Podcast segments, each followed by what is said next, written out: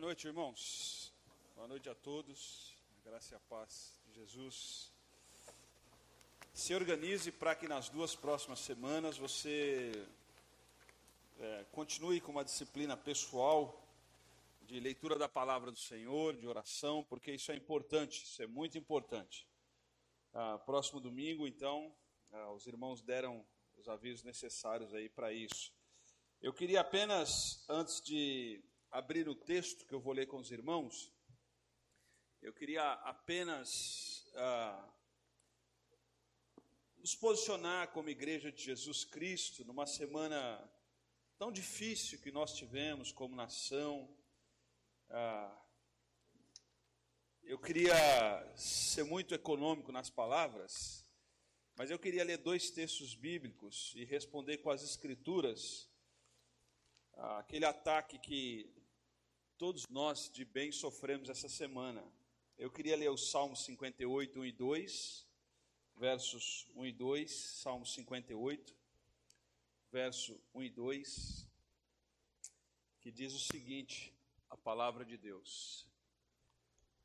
Será que vocês, poderosos, falam de fato com justiça? A expressão poderosa ali é juízes e depois no complemento da poesia hebraica, que trabalha com contraste, a segunda parte apoia a primeira, complementa a primeira, você vai entender. Será que vocês, homens, julgam corretamente?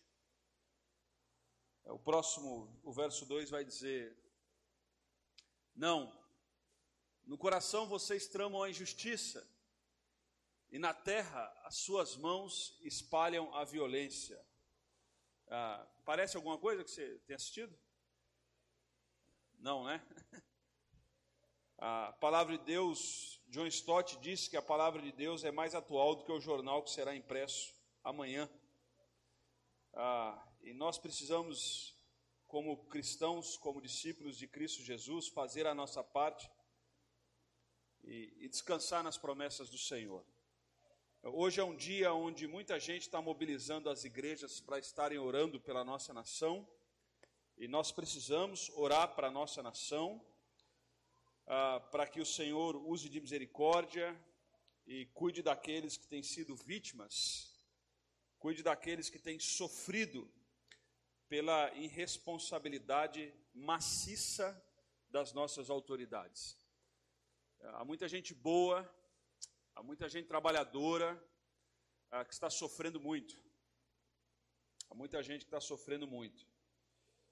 E nos próximos, e esses domingos onde nós estamos nos reunindo aqui, eu tenho falado para algumas pessoas que a gente tem tido faz, tem tentado fazer das nossas reuniões uma possibilidade de gerar esperança para o povo, de fazer com que o povo não fique louco, não fique louco, porque a irresponsabilidade dos tais, elas geram no povo quase que loucura e para que esse povo tenha esperança e não faça coisas que não se deve fazer porque vai se prejudicar. Então a igreja ela é esse sinal, ela é luz, ela é sal, e ela está dizendo: ah, em Cristo há uma esperança, em Cristo há uma esperança, em Cristo há uma esperança.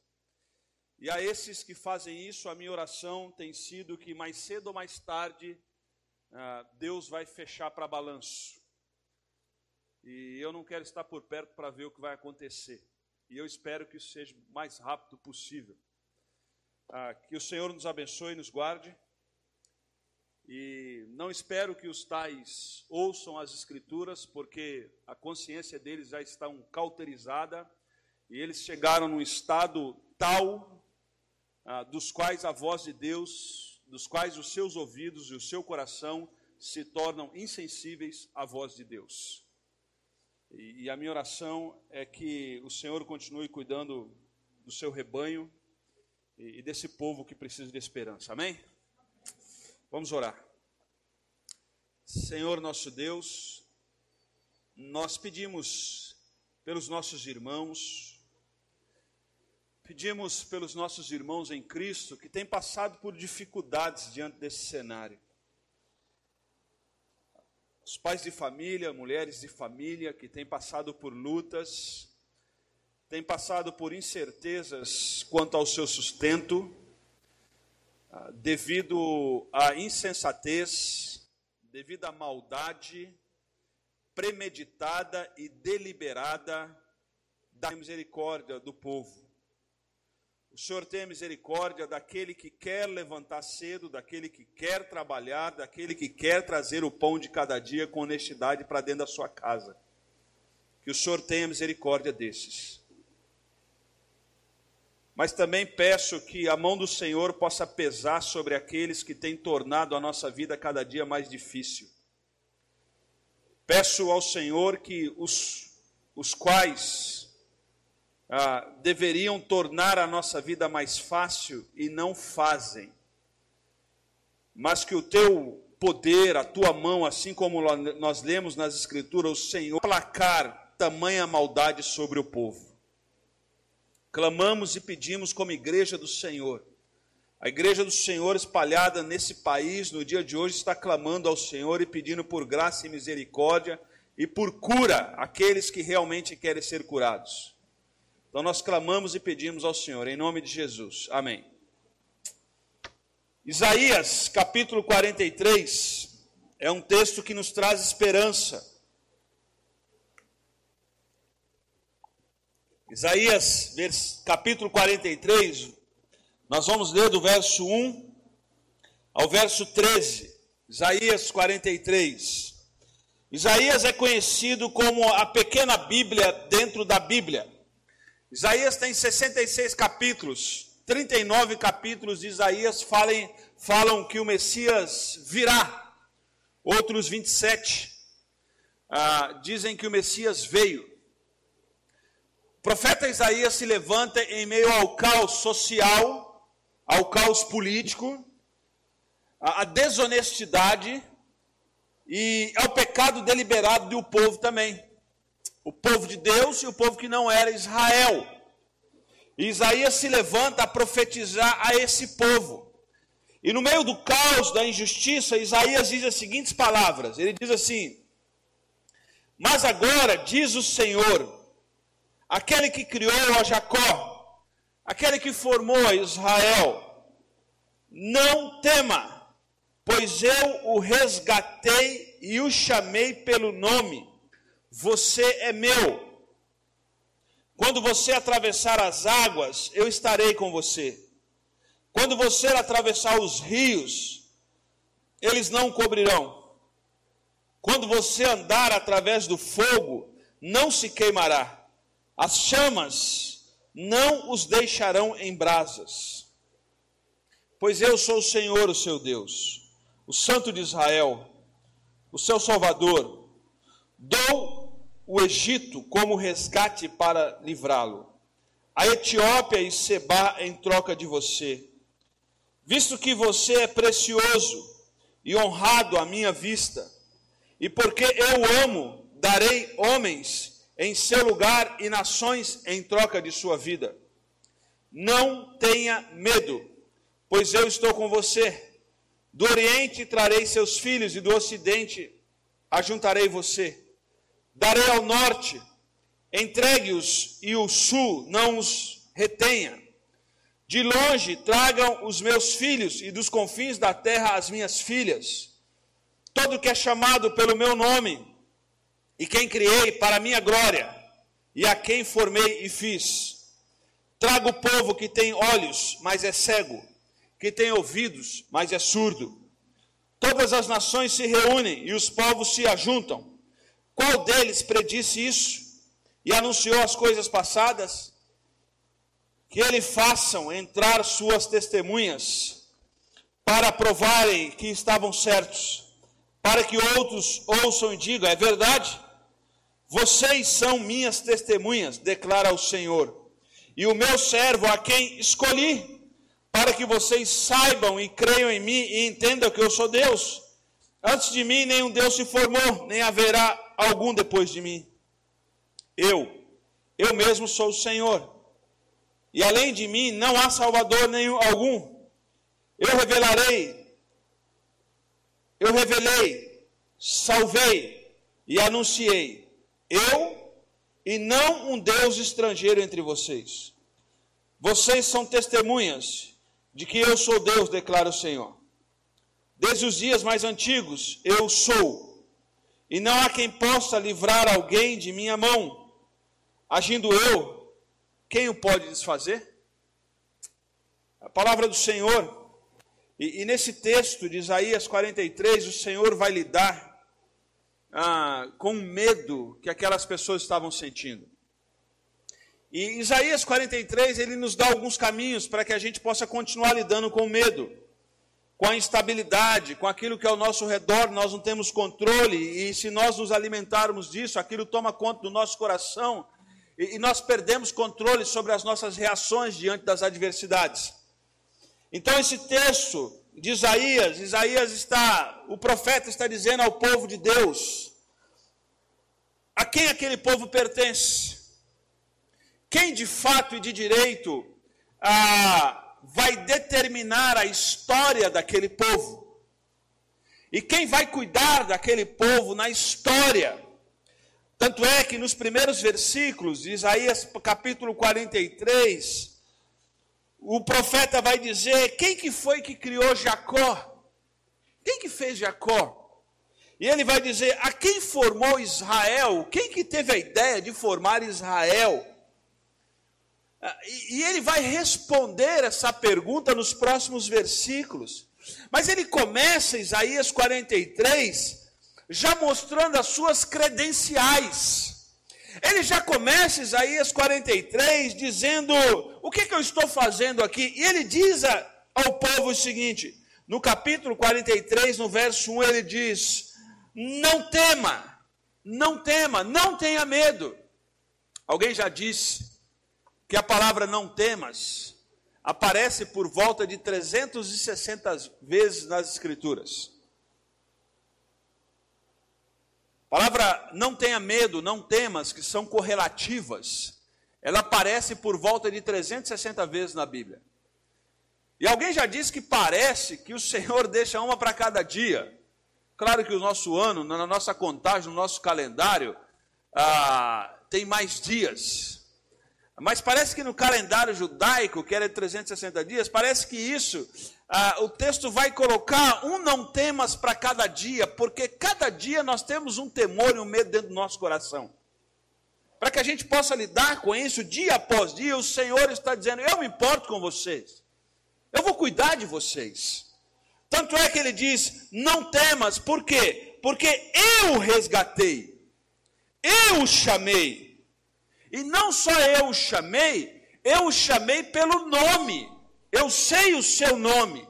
E ele fecha esse versículo 1 dizendo: Você é minha propriedade. Você é minha propriedade. Algumas pessoas acham que Deus tem tanta coisa para fazer que ele não tem tempo para cuidar da gente. Certa vez, numa reportagem, um repórter da Rede Bandeirantes, chamado Datena, ele disse assim: a gente fica falando de Deus, a gente fica falando de Deus, mas Deus tem muito mais o que fazer do que ficar cuidando dessas coisas de trânsito. Mas eu entendo o que ele está pensando, eu entendo. Porque no foco dele da limitação, ele não tem o Espírito Santo de Deus, ele não tem discernimento para saber que Deus toma conta de todas as coisas ao mesmo tempo. De que Deus consegue sustentar todos, todo o universo o próprio Isaías vai dizer que o nosso Deus ele consegue pegar toda a água do universo na concha da sua mão. Isaías vai dizer que o nosso Deus ele consegue medir toda a circunferência da terra na palma da sua mão. Não sei quantos vocês lembram, né? Quando a gente era criança, a gente jogava birosca, bolinha de gude, né? E, e eu acho que era uma grande desvantagem jogar bolinha de gude com o pastor Sandro. Porque a gente dava o palmo, né? Dava o palmo para poder. E a gente que era meio corintiano assim, a gente dava um palmo e esticava um pouquinho o braço. E a gente queria ter a mão um pouquinho maior para avançar um pouquinho, para ganhar um pouco as biroscas melhor, ou as bolinhas de gude melhor. Mas o texto está dizendo, e quando eu li esse texto, eu fiquei. Quando eu era criança, eu ficava imaginando. Imagina Deus jogando birosca. A mão dele. Ia ganhar todas as partidas. Essa era a minha imaginação quando era criança, quando eu leva esse texto. E esse texto não está dizendo só isso que eu entendia naquela época. Ele está dizendo: o nosso Deus é tão poderoso, é tão poderoso, que ele consegue medir a circunferência da terra na palma da sua mão. E é esse Deus que diz para nós assim: Tupiniquins, 2021, março, vivendo essa convulsão que possivelmente vai piorar na nossa nação, convulsão social, ele está dizendo para o povo dele assim: não temas, você é minha propriedade. Mesmo que tudo isso aconteça, mesmo que isso, é, essas coisas desgastantes, desagradáveis aconteçam ao nosso redor, eu não perdi o controle da história de vida de vocês. E a primeira certeza que eu e você precisamos ter quando a gente lida com medo é, é ter a consciência, ter a certeza absoluta de que Deus não perdeu a mão da história. Deus continua governando a história. E aqui em Isaías ele está dizendo: E vocês que eu amei, Israel, que eu amei, que eu escolhi, o texto diz, que eu salvei, vocês é, são minha propriedade, eu vou cuidar de vocês. Saiba do seguinte: vocês agora são minhas testemunhas. Irmãos, quem determina quem somos e o que fazemos, não é uma canetada de um gabinete político. Não são as autoridades constituídas, sei lá por quem. Quem governa a nossa história de vida, quem cuida de nós é o Deus de Israel. E preste atenção: se você não tiver isso no seu coração, se isso não permear ah, o teu sangue que corre na tua veia, você vai ficar louco. Se você não tiver essa certeza no seu coração e ficar louco, não é uma questão se vai ficar ou não, você vai ficar. É uma questão de quando. Quando? Então, a certeza, a certeza de que Deus governa a história, essa certeza de que eu fiz, eu resgatei, eu amei, eu cuido de vocês, agora vai, são minhas testemunhas que Isaías está dizendo.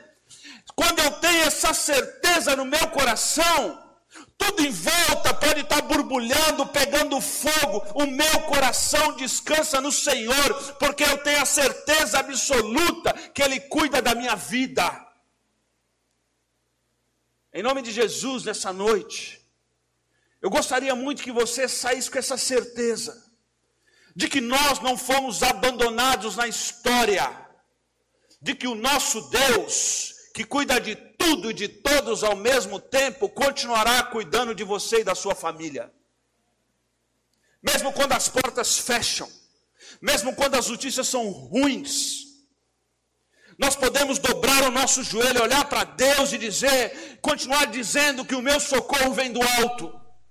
A minha providência vem do Senhor. E se for necessário, o que será necessário? Eu posso descansar no Senhor, não com preguiça. Não com preguiça. Tem gente que acha que descansar no Senhor é ficar dormindo o dia inteiro. Se você dormir o dia inteiro e não for à luta, deixa eu dizer, você tem um problema, porque a Bíblia diz que quem não trabalha não come. Aliás, a Bíblia diz que preguiça é pecado. Preguiça é pecado como matar e roubar. É pecado. Gente preguiçosa, ela não reflete a graça de Deus. Gente preguiçosa, ela não vive para a glória de Deus.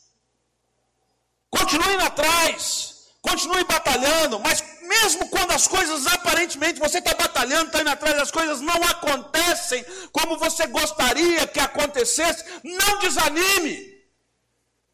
Não desanime. Continue se esforçando, continue dando o máximo de você. Se uma porta fecha, clame a Deus por misericórdia, busque uma nova estratégia, procure uma outra porta, mas não desista, não se entregue a pecado. Sabe por quê?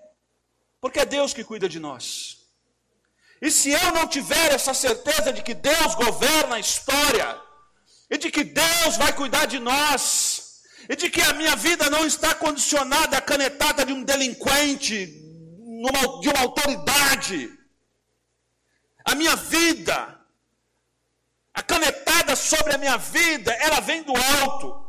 E é o Senhor que determina todos os meus dias e como eu vou viver esses dias, e vai cuidar de nós todos os dias. Se assim você não estiver a sua mente condicionada a isso, você vai ficar louco. E é questão de dias. Portanto, nessa noite,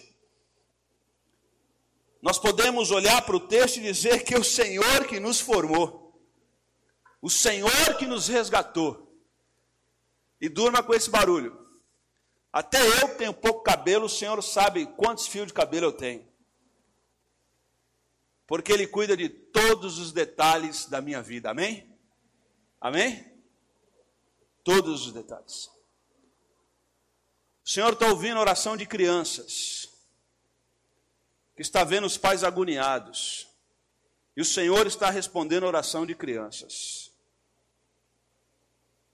O Senhor está respondendo a oração de idosos que aparentemente a gente acha que eles estão extremamente ociosos. O Senhor está cuidando deles. O Senhor está respondendo orações. Então nós precisamos entender que a nossa mente deve ser cativa a Cristo. E a mente cativa a Cristo quer dizer o seguinte: que o Senhor governa toda a história. Toda a história. Olha o que, que fala o verso 7 de Isaías 43. Isaías 43, 7. Todo que é chamado pelo meu nome, a quem criei para minha, para minha, é, isso precisa estar claro na tua mente. Se a tua vida não foi formada, redimida e sustentada para a glória de Deus, você não vai achar sentido para a sua vida. Deixa eu dar um testemunho aqui para vocês. Eu sempre tive muita limitação cognitiva. E quando eu era criança, em outras palavras, eu era meio burrinho. E quando eu era criança, eu tinha alguns amigos que montavam quebra-cabeça. E eles montavam aqueles quebra-cabeça grandes. E eu tinha um, conhecido que ele montava aquele quebra-cabeça de tantas peças que fazia quadro. Sabe, sabe aquele quebra-cabeça grande? E os meus quebra-cabeça, assim, que eu tinha, tinha 15 peças. 20 peças. Acho que o de 20 eu nunca consegui montar. E aí, eu pegava o quebra-cabeça e eu ficava.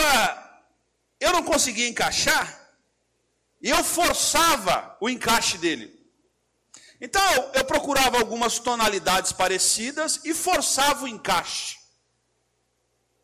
E você sabe como é que ficava aquilo. A única pessoa que gostava do meu quebra-cabeça montado era minha mãe. Mas ninguém. Eu forçava a situação. Mas os meus amigos montavam quebra-cabeça de não sei quantas mil peças, ah, sei lá quantas que era. Rapidinho, aquilo ficava lindo. Porque eles tinham a capacidade de encaixar certinho, certinho, certinho. E quando aquilo era formado, ficava lindo. Mas eu ficava forçando. Esse versículo está dizendo que se você não entender que a sua vida só faz sentido quando as coisas são feitas para a glória de Deus, você vai ficar forçando as peças do quebra-cabeça. E a imagem vai ficar feia. Não vai encaixar, não vai dar liga. Então, por exemplo, assim, deixa eu dar um exemplo que eu estou dizendo.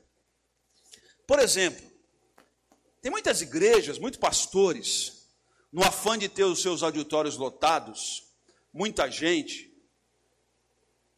isso vai trazer outras implicações para o seu ego. Eles começam a pregar coisas que o auditório quer ouvir. Então você tem inúmeras igrejas que as pessoas vêm para as igrejas para ouvir aquilo que, que gostam, não aquilo que precisa. e juntam com obreiros que não temem ao Senhor, começam a massagear o ego do seu auditório, para ter poder, não para ter discípulos de Cristo, mas para ter fãs. Então você cria uma geração de crentes, mimimi, Nutella, e que qualquer coisa faz biquinho. Sabe por quê? Porque você não cria um rebanho de discípulos de Cristo. Você cria um rebanho de pessoas fãs de uma logomarca de uma igreja, ou de um pastor, seguidores de um pastor, ou não, e não discípulos de Cristo Jesus. Por quê? Porque não é pregado para essas pessoas que eles existem para a glória de Deus. Enquanto a nossa vida não gravitar em torno do Deus, nós não vamos achar sentido para a vida. Então a gente busca sentido para a vida, por exemplo, no excesso de trabalho, na realização profissional. A gente quer buscar sentido, por exemplo, na vida dos filhos. A gente quer buscar sentido na vida dos netos. A gente quer buscar sentido nas drogas lícitas e alguns até nas drogas ilícitas. E aí a gente vai se entregando a, a, um ídolo aqui, a um ídolo aqui, a um ídolo aqui, a um ídolo aqui. A gente acha, por exemplo, que se a gente passar na melhor universidade, ter o melhor curso, a nossa vida está resolvida. A gente acha que se a gente tiver aquele emprego, a nossa vida está resolvida. E se eu casar com aquela mulher, a minha vida está. Então a gente vai criando deuses falsos. Deuses falsos. E aí a gente esquece que a nossa vida, nós fomos concebidos, conforme esse texto está dizendo, para a glória de Deus. E, e se a nossa vida não encontrar descanso em Deus, nós vamos viver o resto da vida cansados sem sentido, sem valer a pena, sem perspectiva de futuro. Então o que Isaías está dizendo é o seguinte: que eu vos amei, eu cuidei de vocês, e a vida de vocês só faz sentido, vocês só vão vencer o medo se vocês encontrarem descanso em mim. Isaías vai dizer assim: eu trouxe o povo do Oriente, do Ocidente, do Norte, do Sul. Ele está falando de Israel. É engraçado que, por exemplo, em Nova York, existem mais judeus do que Israel. Em Buenos Aires, na parte rica de Buenos Aires, tem mais judeu do que Israel. Houve uma época no nosso país, Olinda, Pernambuco, perto de Recife, tem primeira sinagoga judaica da América Latina. Ah, lá no passado, Maurício de Nassau, ele veio com um navio perto ali da, da época do, do Tratado das Tordesilhas, aquela divisão no país que parte ficou com Portugal, parte ficou com a Espanha. Maurício de Nassau traz alguns arquitetos holandeses para construir a nova Amsterdã em Olinda, no Recife. E junto com esses arquitetos holandeses veio um grupo de judeus e esses judeus, eles vieram a, a bus, em busca de novas possibilidades de vida, e aí, ali em Olinda, construíram a sinagoga judaica. Durante todo aquele processo de briga entre os portugueses e espanhóis, e entre os, alguns frades também, Maurício de Nassau, com aqueles arquitetos e aqueles judeus, foram expulsos de Olinda. E eles seguiram para o norte, e fundaram uma cidade chamada Nova York. E aqueles judeus que foram expulsos de Olinda começaram um lugar chamado Wall Street. E, e eu achei bem interessante, porque nós ficamos com frevo e os Estados Unidos ficou com Wall Street. Eu achei que foi uma troca assim espetacular. Eles ficam com dinheiro a gente fica com um guarda-chuva colorido. Mas quando eu leio esse texto, parece que é interessante que o Senhor está dizendo para Israel: Eu vou cuidar de vocês. Eu vou cuidar de vocês. Mesmo que vocês não sejam aceitos em Olinda, eu vou abrir outra porta para vocês. E a história mostra isso. De Deus cuidando de Israel. De Deus cuidando. Irmãos, eu tenho para mim que ou a gente descansa na promessa absoluta de que Deus controla a história, ou nós vamos ter sérios problemas. E aí, isso é mais ou menos assim, ó. O banho de ontem não serve para hoje, pelo menos não deveria. Todo dia eu preciso amanhecer, eu devo buscar o Senhor e dizer: Senhor, me ajude a hoje a descansar no Senhor. E aí, irmãos, de vez em quando chega assim na hora do almoço, a gente precisa orar de novo e falar assim: Senhor, me ajude no período da tarde a descansar no Senhor. E aí, quando a coisa está muito apertada, a gente chega à noite assim, a gente fala: Senhor, me ajude a dormir descansando no Senhor. Amém? Amém, irmãos? É mais ou menos assim. E aí eu lembro que eu posso vencer o medo com, de acordo com aquilo que, que, que Pedro diz. Porque quando eu quero controlar aquilo que eu não consigo controlar, aquilo que eu não consigo controlar me controla, sendo que eu não consigo controlar aquilo. E vira um descontrole só. Então tem coisas que eu não consigo controlar. E se você tiver um pingo de juízo, você vai saber que quase nada nós controlamos. Ou sinal, se você tiver mais juízo, você vai saber que nós não temos controle sobre absolutamente nada. E se nós não temos controle sobre absolutamente nada, nós precisamos nos render a quem tem controle. Nós precisamos nos render a quem tem controle. E é isso que Isaías está dizendo. Isaías vai dizer: descansa em mim, porque agindo Deus, quem impedirá? Eu creio, irmãos, eu creio que Deus está dando um tempo para a nossa nação. Deus está dando um tempo de arrependimento para a nossa nação. Porque antes do juízo vem a misericórdia. Jonas sempre quis escrever Naum. E o livro de Naum diz que Deus acabou com Nínive. Deus desceu o juízo sobre Nínive. E o grande sonho de Naum era proclamar para Nínive juízo de Deus. Mas Deus usou Jonas para proclamar salvação a Nínive. E Jonas não proclamou. Jonas é um profeta que não dá para entender, porque ele não se prepara, ele desobedece, ele prega emburrado e todo mundo se salva. Presta atenção. Ele desobedece, ele prega emburrado, ele desobedece e todo mundo se salva. Sabe por quê? Porque a obra não depende de mim de você. Agindo Deus, quem? Quem impedirá? Agindo Deus, quem impedirá?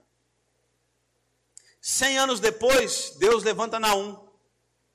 E Naum fala sobre a destruição de, de, de Nínive. Sabe por quê? Porque antes do juízo vem a misericórdia. Isaías está dizendo: Eu vos amei, eu vou cuidar de vocês. Deus está dando um tempo para que a nossa nação acorde. Mas a nossa nação vai acordar a partir do momento que a igreja despertar. Que a igreja despertar. E a igreja despertar não em engajamento político. Não é de engajamento político, eu estou dizendo. Porque não adianta te chamar de gado ou coxinha, ou mortadela. Seu nome não é gado, nem coxinha, nem mortandela. O seu nome está no livro da vida, e lá a gente vai descobrir qual é o nome. Você não é gado, mortandela, nem coxinha. Você é filho amado de Deus. E a questão aqui não é o nosso engajamento político. A questão aqui é o quanto nós estamos perto de Deus. O quanto nós estamos consagrando as nossas vidas a Deus. O quanto nós estamos dizendo não para o pecado que tenazmente nos assedia. E estamos dizendo em oração, em atitudes na igreja de Jesus, que nós existimos para a glória de Deus. E nós não vamos temer as más notícias, porque o nosso Deus é o Deus das boas novas. O nosso Deus é o Deus das boas notícias. E agindo Ele, quem vai impedir? A nossa vida não é governada a partir de conchavos e acordos. A nossa vida é governada a partir da soberana vontade de Deus. E nessa noite, povo de Deus, preste atenção. Não é um convite à preguiça, é um convite à confiança em Deus. Ontem à noite eu vi uma ilustração que eu estou lembrando e vou contar para os irmãos. Meu filho estava brincando com algumas crianças. E a brincadeira com as crianças era o seguinte: vira de costa e cai. Sabe que negocinho?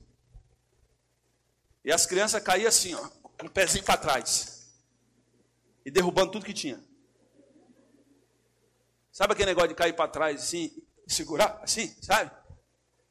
Aí até que no meio da brincadeira para o final, pode ficar tranquilo, mas não vou cair não. Eu acho que não. Até que no final da brincadeira, alguns pegaram um pouquinho mais de confiança e fazia assim. Aí jogava e ele segurava lá atrás. O convite não é para fazer assim. O convite é: pode soltar o seu peso, Deus tem capacidade de cuidar de você. Você precisa ter medo. Deus não perdeu a mão da história. Deus continua governando a história. Portanto, lance sobre ele toda a vossa ansiedade, porque ele tem cuidado de vós. Segunda-feira eu recebi a notícia de que os meus pais, que estão isolados, isolados, isolados, isolados, isolados na roça, foram contaminados com Covid. Meus pais têm setenta e poucos anos cada um. E se existe alguém nesse país que está isolado, são meus pais. Estão isolados, isolados, isolados. Pegaram. Algum tempo atrás, o pastor que meu filho trabalha com ele, numa semana ele perdeu o pai, na outra a filha nasceu, na outra semana a mãe morreu e agora ele está internado, entubado. Deus governa a história. Deus governa a história. O que governa a nossa vida não são as má notícias ao nosso redor, e sim a boa, poderosa mão de Deus. Deus vai cuidar desses. Deus vai cuidar dos seus. Deus continua governando a história. E a minha alma precisa descansar nessa realidade. A minha alma precisa entender que a minha alma só encontrará sentido quando eu viver para a glória do Senhor. Que Deus nos abençoe. Eu quero orar com os irmãos. Quero pedir a graça do Senhor sobre a vida dos irmãos. Tem algumas coisas dentro do meu e do seu coração que talvez nessa noite estão pesando. E talvez essa noite, em nome de Jesus, você possa, em oração, colocar essas questões de bar no altar do Senhor. Talvez você Talvez você está com medo de perder o emprego. Talvez as notícias lá no seu trabalho não são boas. E isso tem tirado o seu humor, isso tem tirado a sua paciência. Isso tem feito seu coração ficar pesado. Talvez nessa noite, em nome de Jesus, que tal descansar no Senhor? Que tal descansar no Senhor? Talvez você tenha parentes que perderam a fonte de ganho durante essa pandemia. Estão passando apertado financeiramente. E talvez tinham uma vida boa, mas isso rompeu com tudo, e isso talvez te traz agonia, porque você queria ajudar e não pode. Que tal descansar no Senhor? Sabendo que o Senhor, Ele tem liberdade de usar quem Ele quiser para ajudar. Mas talvez você tenha conhecidos, tem parentes, estão enfermos nessa pandemia. Não só enfermidade física, mas tem muita, muita gente no nosso país enfermo emocionalmente. Talvez você conhece pessoas, isso tem agoniado. Ou talvez ao ver essas pessoas você fica apavorado, achando que isso vai chegar em você também. Eu e você não temos nenhuma imunidade para achar que isso não vai chegar em nós. Mas se um dia chegar que o nosso coração esteja preparado a reagir diante da graça do Senhor às adversidades que porventura podem chegar. Então, talvez nessa noite é hora de o Senhor estar com braços assim nas suas costas, dizendo: pode cair. E você está segurando, isso vai dar dor no seu corpo. Nessa noite, entenda que o nosso trabalho é descansar no Senhor. Como é que a gente vence o medo? lançando sobre o Senhor a nossa ansiedade, tendo a consciência de que o Senhor tem controle de toda a história. E mesmo quando as coisas não vão da forma como eu gostaria que fosse, Ele continua governando a história. Obrigado, Deus. Que o amor de Deus, que a graça do nosso Senhor Jesus e a consolação do Espírito Santo invada a vida dos meus irmãos essa noite. Em Cristo Jesus, nosso Senhor, que eu oro. Amém e amém.